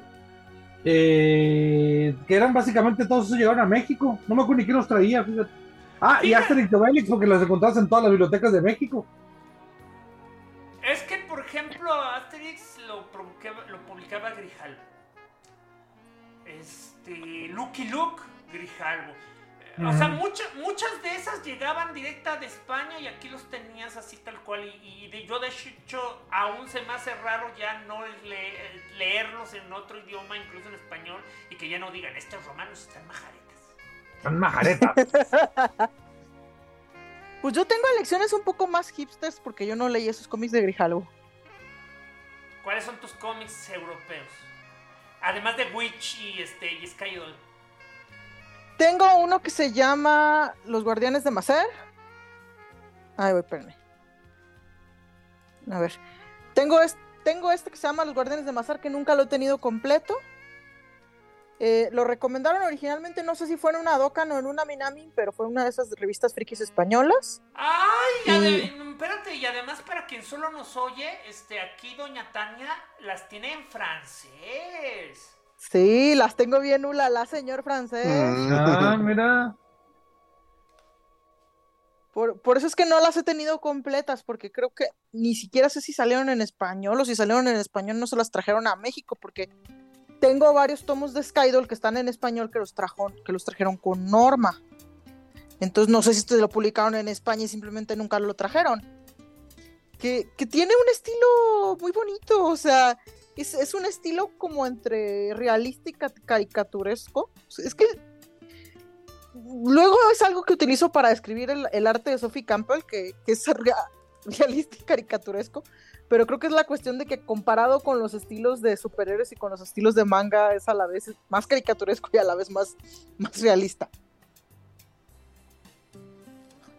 Pero es, es, muy curioso, es como... Creo que es un mundo posapocalíptico. Nu- nunca le terminé de entender qué pedo con esto. Pero, pues quizás algún día consigo los números completos y, y ya agarro qué onda. ¿Tú, Alejandro Bote? No, ahí sí ¿De qué, perdón? Debo. No estoy en esa, no soy experto en esa área. Ah, ¿No tienes un solo cómic europeo que te, que te llame la atención? No creo, fíjate. Yo tampoco creo. Yo lo único que voy a decir, porque sí tengo que decir algo, eh, pueden leer cualquier cómic europeo, pero la neta, güey, que sí me causa repelús, incluyendo nomás escuchar por un nombre, es cualquier cómic que haya escrito Alejandro Jodorowsky. Ay, no, yo le tengo alergia a ese güey. Yo ¿Ese también. güey la escribe cómics? Sí, tiene un ¿Cómo montón. no? No solamente escribe cómics, sino que además es así como, uy, uy, uy, somos los snob que leemos los cómics del Incal y ¡A los metabarones! El Y luego vato quiere hacer no otra película, cómics. Sino que consiguió que Moebius le dibujara los cómics. O sea, Ah, no mames, sí, cierto. Eh, tiene, o sea, tiene dibujantes de la talla de Moebius y el de los metabarones, no me acuerdo quién es, pero también dibuja bien chingón, pero no por eso voy a. No Juan por eso Jiménez. Sí. eh, Mira, No, no, este, miren, no, no lo soporto. Aunque bueno, en el caso de Jodorowsky, Jodorowsky es, ¿qué es? ¿Chileno? Chi- chileno. Chileno, chileno, chileno que ha vivido en México décadas engañando bobos. sí. Mira, la, Digo- cosa nada, la, la cosa nada más es que independientemente de cualquier cosa, pues tiene su fama. Eh, yo no puedo hablar de- de- eh, a nivel de Toño porque yo sinceramente yo no yo nunca los he leído porque a mí nunca me ha gustado el dibujo. Fíjate, empiezo por el dibujo. Yo soy de los que no puede tragar a Mobius. A Mobius. Ah, eres de los que no lo soporta. No puedo, o sea, Ni, siento, o ni sea, siquiera su historia de Batman blanco y negro. A mí sí me gusta. siento- pues son ocho páginas o, o cuatro páginas, o sea, pero ya un cómic largo. Te das cuenta que no puedes y jamás podrás. Pues no, no estoy del todo seguro si, si, si a lo mejor ya si me concentro, tiene mucho que lo intenté, pues, pero, o sea, habiendo tanta cosa, siempre se ha ido a la lista y a la lista, pero, o sea, nada más quería especificar eso. Tanto Metabarones como este, como el Incal, yo no los he leído por el dibujo. Ni siquiera me he tomado la molestia de, ver si, el, si la historia me puede interesar. Pues sí. Cha- chavos, tengo un cómic que técnicamente es europeo, aunque no pertenece básicamente a, a, a- a esas líneas editoriales porque es un autor independiente. Eh, este autor se llama John Allison y eh, yo lo conocía por un cómic que se llamaba Scary Go Round, que era básicamente un cómic que ocurría en un pueblo pequeño donde ocurrían las cosas más extrañas y donde había muertos cada semana. Este de Bad Machinery en una continuación y actualmente escribe un cómic que está publicando creo que con Dark Horse que se llama Stiple de de una una ay cómo se llaman en Inglaterra el clero de, el clero de Inglaterra es una muchacha que básicamente se acaba de graduar de vicar creo. Y que, y que la mandan básicamente a un pueblo pequeño que tiene la, el mayor porcentaje de, Vicario de tiene, satanistas. este, oye, una duda. ¿Vicario tiene equivalente en el catolicismo? No tengo la menor idea. Ah, no, eh, no es vicario, es curato. E- Ella es de un curato, es, es de un curato. Ah, O sea, acaba de, acaba de graduarse de cura. Y la Ah, mandan básicamente a es ayudar. católica. No, y pero vicario No, son también, también hay, también hay Son- este catolicismo dentro de los vicarios. Son anglicanos. Recuerda que el anglicanismo es muy parecido al, al catolicismo. O sea, de todos los, O sea, todos los protestantismos. Entonces los, los anglicanos tienen curas y entonces ¿quiénes tienen a los pastores? los otros protestantes. Ah, Creo que, creo que los ingleses también tienen pastores, pero es otra categoría. Pero sí tienen. E- Ella es, ella es de curato, o sea, y no, no es católica, sí es anglicana. Se va a ese pueblo a ayudarle a, a otro, a- justamente al padre del pueblo, por lo mismo de que está recién graduada.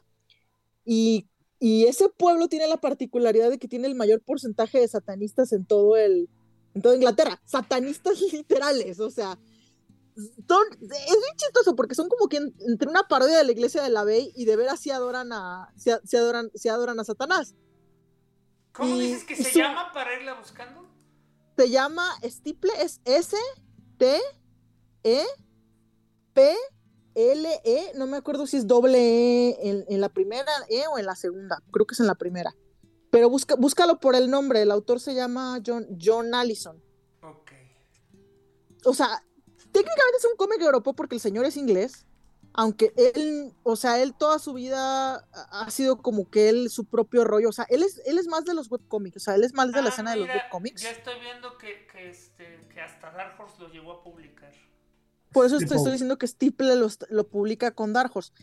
Di- hay un, los, el primer volumen sí lo vas a tener que conseguir a fuerzas con Dark Horse, los demás sí están en línea. Eh, y está, está curioso porque básicamente es la, la, cura anglicana conoce a sacerdotista, a sacerdotisa satanista y se vuelven mejores amigas. Y luego las cosas se ponen raras. Ah, Culto o sea, esa- satánico local busca normal. nuevos miembros. ¿Qué? Culto satánico local busca nuevos miembros. Es tipo de Ah, un no, misterio de hecho, sobrenatural culto sobre la amistad. local Es, es, es, es exitosísimo, o sea, es- o sea como, como iglesia, ponle tú que siempre está dispuesta a recibir nuevos miembros, pero no O tiene, sea, eh, no tiene una Toño- urgencia. Es que Toño te estaba leyendo ya la... La, La reseña. La rese- o sea, la, la descripción oficial. Ah, ya. No, pues sí. No, y luego se ponen las cosas raras, pero es el tipo de pueblo que suelen ocurrir cosas como la, conven- la convención de brujas anuales se hace en ese pueblo cada año. Y, y la cura, como está buscando maneras de ayudar a la comunidad, prácticamente se voluntarea. Y no se da cuenta que no se da cuenta que se voluntarea un evento de brujas hasta que ya es demasiado tarde. Ok, cumplimos la hora y media, pero ya nomás nos faltan dos preguntas. ¿Nos las aventamos? Bueno, Vale. next. Dale. Ok, rápidamente entonces, este, ya para concluir las preguntas. son Mira, gracias de- a Tania encontré esto para leerlos acá más tarde. Son de. Joyce. Eh, primero, introducción a las películas de anime. Es muy similar a lo que, a lo que dijimos este, con los cómics. Eh, literal, agarra la que tú quieras que te llame la atención. Pero quiero especificar un poco sobre cómo puedes eh, no cohibirte al respecto. Lo bonito que tiene Japón es que ya hoy en día yo digo que existe cual, que, que si tú preguntas una combinación de premisas, vas a encontrar al menos un cómic que esa premisa exista. Si tú lo llevas eso a Japón, vas a encontrar una docena, como mínimo, por premisa. Entonces, este, cuando se trata de anime, pues lo más importante es nada más ver qué está disponible. Hoy en día hay, con algo de suerte, algunas ya llegan a, a los cines, pero lo mejor es que simplemente agarras un, o sea, si no quieres problemas, si no quieres piratería, si no quieres estarte quemando el coco, este, ponle a Netflix buscar películas de anime o haz lo que hace Toño que tanto odia de usar Crunchyroll. Crunchyroll está llena de, de este, películas y series. Menos la que tú quieres ver. Es así, no está. O Y si tienes un, o si tienes un, un local de remates de DVDs y Blu-rays, luego hay varias cosas, luego tienen cosas como Redline. Y lo mejor que yo puedo recomendar más que cualquier otra cosa es que simplemente partan de la idea que nunca se dejen llevar por el arte. O sea, porque puede haber historias bien densas y bien, este, y bien, ¿cómo se llama? Y, y- y- y- bien pesadas de esas que te traumatizan y el dibujo es bien pinche bonito. Y, y nunca temas meterte a Wikipedia para que, Para y leer solo la parte de la premisa. La premisa, el- el- la duración, porque la duración es importante, y, la, y el nivel de contenidos, porque hay ciertas cosas que visualmente no le gustan a todos. O sea, y, y lo digo, el anime tiende a ser muy engañoso porque puede tener mucha violencia o incluso este sexo gráfico y no lo vas a notar nada más por el tipo de diseño o incluso por la categoría porque algunas eh, porque precisamente por la misma razón que luego llegan a ser muy artísticos luego no las catalogan de la misma manera que catalogarían una película este eh, eh, ¿cómo se dice? Una, una película americana en ese aspecto. Bueno, y ahora, el fenómeno fan en la actualidad. Fans críticos versus haters. ¿Cuál es la pregunta? Es, lo que, es, lo- es la parte que no entendí. Pues yo me imagino que eh, lo acaba de decir como si existiera una diferencia o alguno fuera mejor que otro, no sé.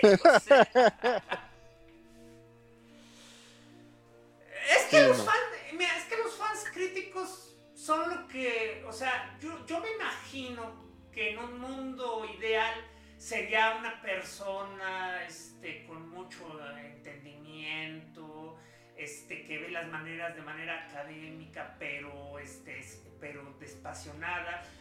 Pero la realidad son o escatas o gatekeepers. ¡A su madre! ¿Qué son los escatas en este caso? Los escatos. Que odia todo lo comercial. Que, pues, que que A ver, descarta, tú, tú dices, descarta entraría en la, en la categoría de hater de películas Marvel, por ejemplo, o crítico de las películas Marvel. Es que es eso, o Hater. sea, es un hater. él es un hater, pero si tú hablas de anime, él es un crítico. Pero el problema es que la Skata y yo, y yo siento que yo he conocido varias personas como Skata. Cuando Skata se trata de animación, una cosa que me pega mucho es que básicamente ya le valen madre las historias.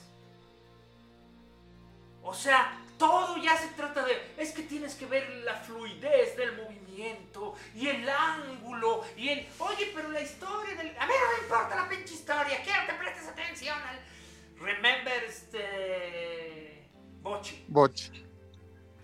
Entonces, este, mira, si tienes la capacidad de tener muchos amigos que piensen como tú, este, y que discutan así, pues, a toda madre, pues, por eso tenemos este tipo de podcast.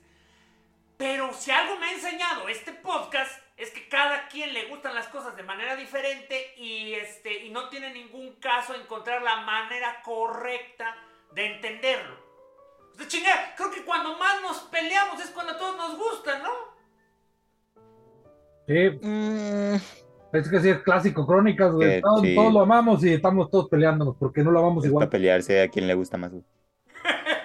Como que no, lo amaste como yo lo amé. Porque, ajá, Exacto, exactamente. es, es pelearse No lo amas como porque yo. no estás amando la manera, no lo estás amando de la manera correcta. y o sea, por eso te digo, entonces, ahí, ahí sí nos incluimos. O sea, si nos pasamos de críticos, pues vamos a ser nada más o este, o ya extremos o gatekeepers. Ah, tú no mereces apreciar esto porque este, no eres un verdadero fan. Pero los rata, ay Dios, los ratas solo están para odiar. O sea, dependiendo de si son niños rata o abuelos rata. Pero el punto de ellos es que esencialmente se van a quejar por razones que ya no tienen nada que ver con la. con, con- con el contenido. O sea, se van a quejar de las. De las caracterizaciones. Les van a llamar que son las caracterizaciones, pero se están quejando de el color de la piel del personaje o del color de la piel del actor o del o de o de por qué se atreve, o sea, lo peor es que todo siempre van a encontrar quien les dé coba, siempre van a encontrar un actor, un crítico, un este un comentarista, un famoso que les va a decir que sí, que efectivamente la agenda ha llegado demasiado lejos y que no es y que ya no se trata de, de entretenimiento. Y ahí también nos peleamos. O sea, este, To- Toño y yo nos hemos dado unos agarrones. ¿Por qué creen que estoy calvo? ¿Creen que es genética? ¿Me dejó calvo, Toño? O sea, de arrancarme las greñas. Él se las arrancó solito, nada más hay que aclarar. ¿Eh? Tú te las arrancaste solito, no van a creer que yo se las anduve arrancando. Tú me arrancaste las greñas, me diste mordidas como en la lucha libre. Como el perro aguayo le quedó la frente. Así Ay, tal cual. Así tal cual. O sea, ¿por qué? Porque pues, o sea, Toño es un animal, pero el punto es. El punto es de esto que incluso ahí nos peleamos. O sea, ¿qué se hace con la gente? Toño es básicamente, ah, mételos a todos en un barril de clavos y lánzalos por una, un acantilado. Y Falange es de, no, todavía sirve, todavía sirve, todavía Pues puede es que la de. Toño es la solución rápida, güey.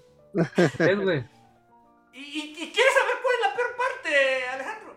Que Toño jamás se atrevería a meter a alguien a un tonel.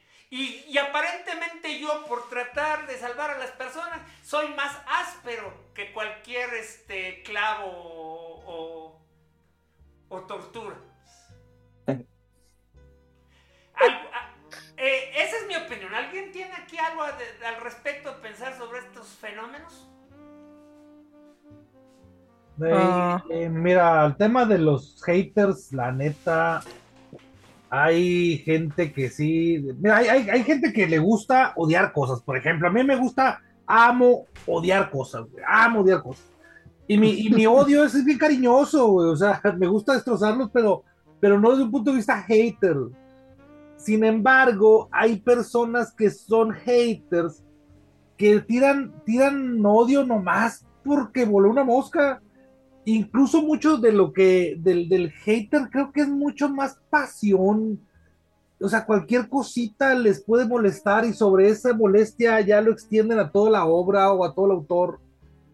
Y ahí en adelante ya no pueden vivir sin, sin, sin odiar a esa persona. Y haga lo que haga, lo siguen. Y dices, bueno, si no te gusta, ¿por qué lo sigues oyendo? Pues? ¿O por qué lo sigues leyendo? ¿Por qué sigues consumiendo su producto? Pero ya basta de, de No, tan loco, güey, no hago esas cosas. No, yo ahorita estoy sufriendo a los haters de. Lo odio porque. Por, por- porque es. Porque en la guerra de la cultura está del lado progre. Y está del lado progre porque. Inserte razón racista aquí. Pues, pues es que de, pues es que de hecho, independientemente de que luego son excusas, que alguien me diga, o sea, porque eso es lo único, eh, eso es algo que ya he visto análisis serios y yo estoy de acuerdo con ellos porque, como todo en la vida, si ves algo que cuadra con una opinión que tenías antes, dices, de aquí soy. Díganme qué clase de entretenimiento que sea abiertamente este, fascista es entretenido. O sea, una cosa que no le sale bien al autoritarismo es la, es la. Frank, Frank Miller fue lo más, lo más que se acercó. Y fíjate que Frank Miller, o sea, nunca se vio a sí mismo como un fascista. Digo, a, a la hora de, a la hora de llegar a las patadas y, y- y- y preguntarte si estabas del lado de maga o no, Frank Miller dijo, no, aléjenme de los magas. No me Pero quiero sí tenía opiniones ellos". bien controversiales, como por ejemplo cuando se pronunció en contra de los Occupy Wall Street. y Es eso. que, pero es porque ya es un viejito y, y va de nuez. El Frank Miller. Y de hecho cambió de opinión, extrañamente. Años después dijo, ay no, creo que, creo que me pendejé en ese se me- se me- momento. se me este, perdón, fue una loca. Pero eso es lo que, bueno, pero ok, pero dejando eso, es que se vean a, a- a personas derechairas ya haciendo cosas derechairas y son aburridísimos. Por eso no, o sea, por eso para bien o para mal, todo el entretenimiento liberal, incluso cuando en la propia Hollywood, o sea, hay una idea, una creencia que en Hollywood todos son liberales. Y la realidad Ah, sí. es que es que una muy alta cantidad de actores, actrices, directores, este, eh, escritores, productores son bien conservadores. Pero, o sea, las artes por definición, al fomentar la, este, la imaginación, la libertad, el esto, tienden a ser este, liberales, pero la gente que las hace no lo son. Eh, ex- extrañamente, cosas como las producciones de Prager You y, y el Christian Flix y todo eso no, no son tan interesantes. Es que Hay- son hay gente- tremendamente aburridas, porque no puedes hacer cosas. Ese es el punto. Pareciera. No debería ser difícil. Es igual que como los cómicos. ¿Por qué una vez que tu cómico se revela como derechairo, ya deja de hacer chistes y nada más se pone a, a, este, a hacer, a- hacer discursos? O sea, porque la. Team Fest está hermosamente dibujado y es un horrible desastre. la- porque las ideas no pueden salir, o sea, puedes, las ideas pueden ser, este, eh, las, las ideas pueden eh, convencer personas, pero estoy convencido que no pueden ser entretenidas si vienen de- de- del fascismo, porque simple y sencillamente piden una estructura. La comedia, por eso la, la comedia siempre se convierte en la primera fuente de combate en, en- los regímenes totalitarios. La comedia y las artes, porque el simple hecho de hacer comedia, el simplemente hecho de hacer arte, ya se, ya se convierte en un acto de protesta. Y por más que digan que los persiguen y que los censuran, nomás aburren. Porque de entrada nadie los censura. No sé si han visto ese, ese, ese cómic de He sido silenciado. De, oye, tu- Sí. tu, tu, tu- tu- tu artículo es, demasiado es, ah, es demasiado para nuestro periódico. He sido silenciado. Y escribe un libro y sale en las y sale en la entrevistas. televisión, ajá, y- blogs y luego todos tus psicofantes repitiendo cómo ve este video antes de que lo borren, güey, si lo que quiero es que lo borren, cabrón. Eh, No, se consiguen- los de, se lo- consiguen los de la, unos- los de la película esta de los de, de, de lo de- del tráfico infantil que Ah, están sí. grite y grite que según esto Cinépolis lo censuró y Cinemex lo censuró y Y ahorita Ay, ya es la película, y ahorita ya es la película independiente con más dinero recaudado. Ay, bueno. En fin, este, muchas Y luego se consiguen un avatar, y luego se consigue un avatar de una mujer, una persona afrodescendiente, alguien que va a darle la razón porque saben que no tiene la razón. Ay, mira, mal que- mi- mira, Toño, yo sigo insistiendo, este, yo no tengo principios. Si alguien quiere usarme a mí para usar sus causas, lo voy a hacer. Pero aparentemente no me quieren, así que... A mí me gusta mucho la frase de, de Groucho que dice, estos son mis principios, si no te gustan, tengo otros. Y con esto, en una versión extra larga que no incluía a Esteban de Crónicas del Multiverso, ya nos retiramos. Este, pásenla muy bien. La próxima semana tenemos una edición súper especial. Va- vamos a hablar de terror. Así que vayan desempolvando sus recuerdos de sus series, películas. La cosa es que es de viejitos. O sea, piensen las cosas más viejitas del. del o sea que sí puedo hablar de rock and roll El rock and roll. Rock and Roll fue la última película que hizo Nelvana porque fue un fracaso económico, pero tuvo música de Lou Reed, eh, la voz de la vocalista de Blondie, o sea, Deborah Harry, y tuvo una canción de Chip Trick. Que Pero cuenta todos- como viejito. eh, Sí, es de viejitos, pero además tiene que ser de terror.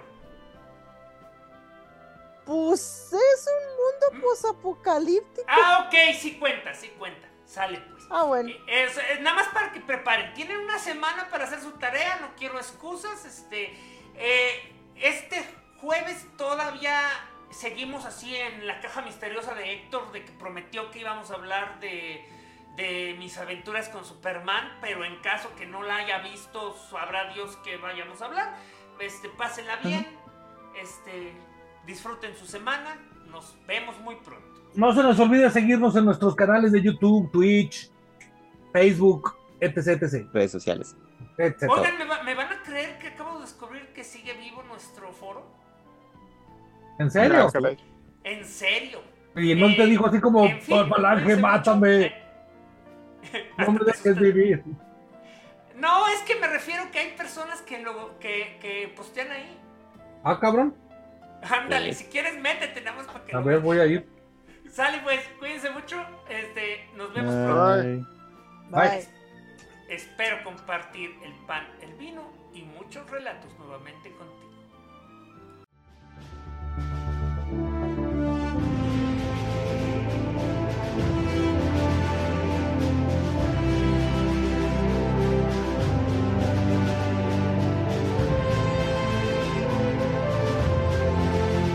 Esto fue otro episodio de Crónicas del Multiverso, el mejor podcast que ha habido en la historia de la humanidad. Les agradecemos su atención y les pedimos que se suscriban a nuestro canal de YouTube para vernos en vivo o darle like a nuestra página de Facebook.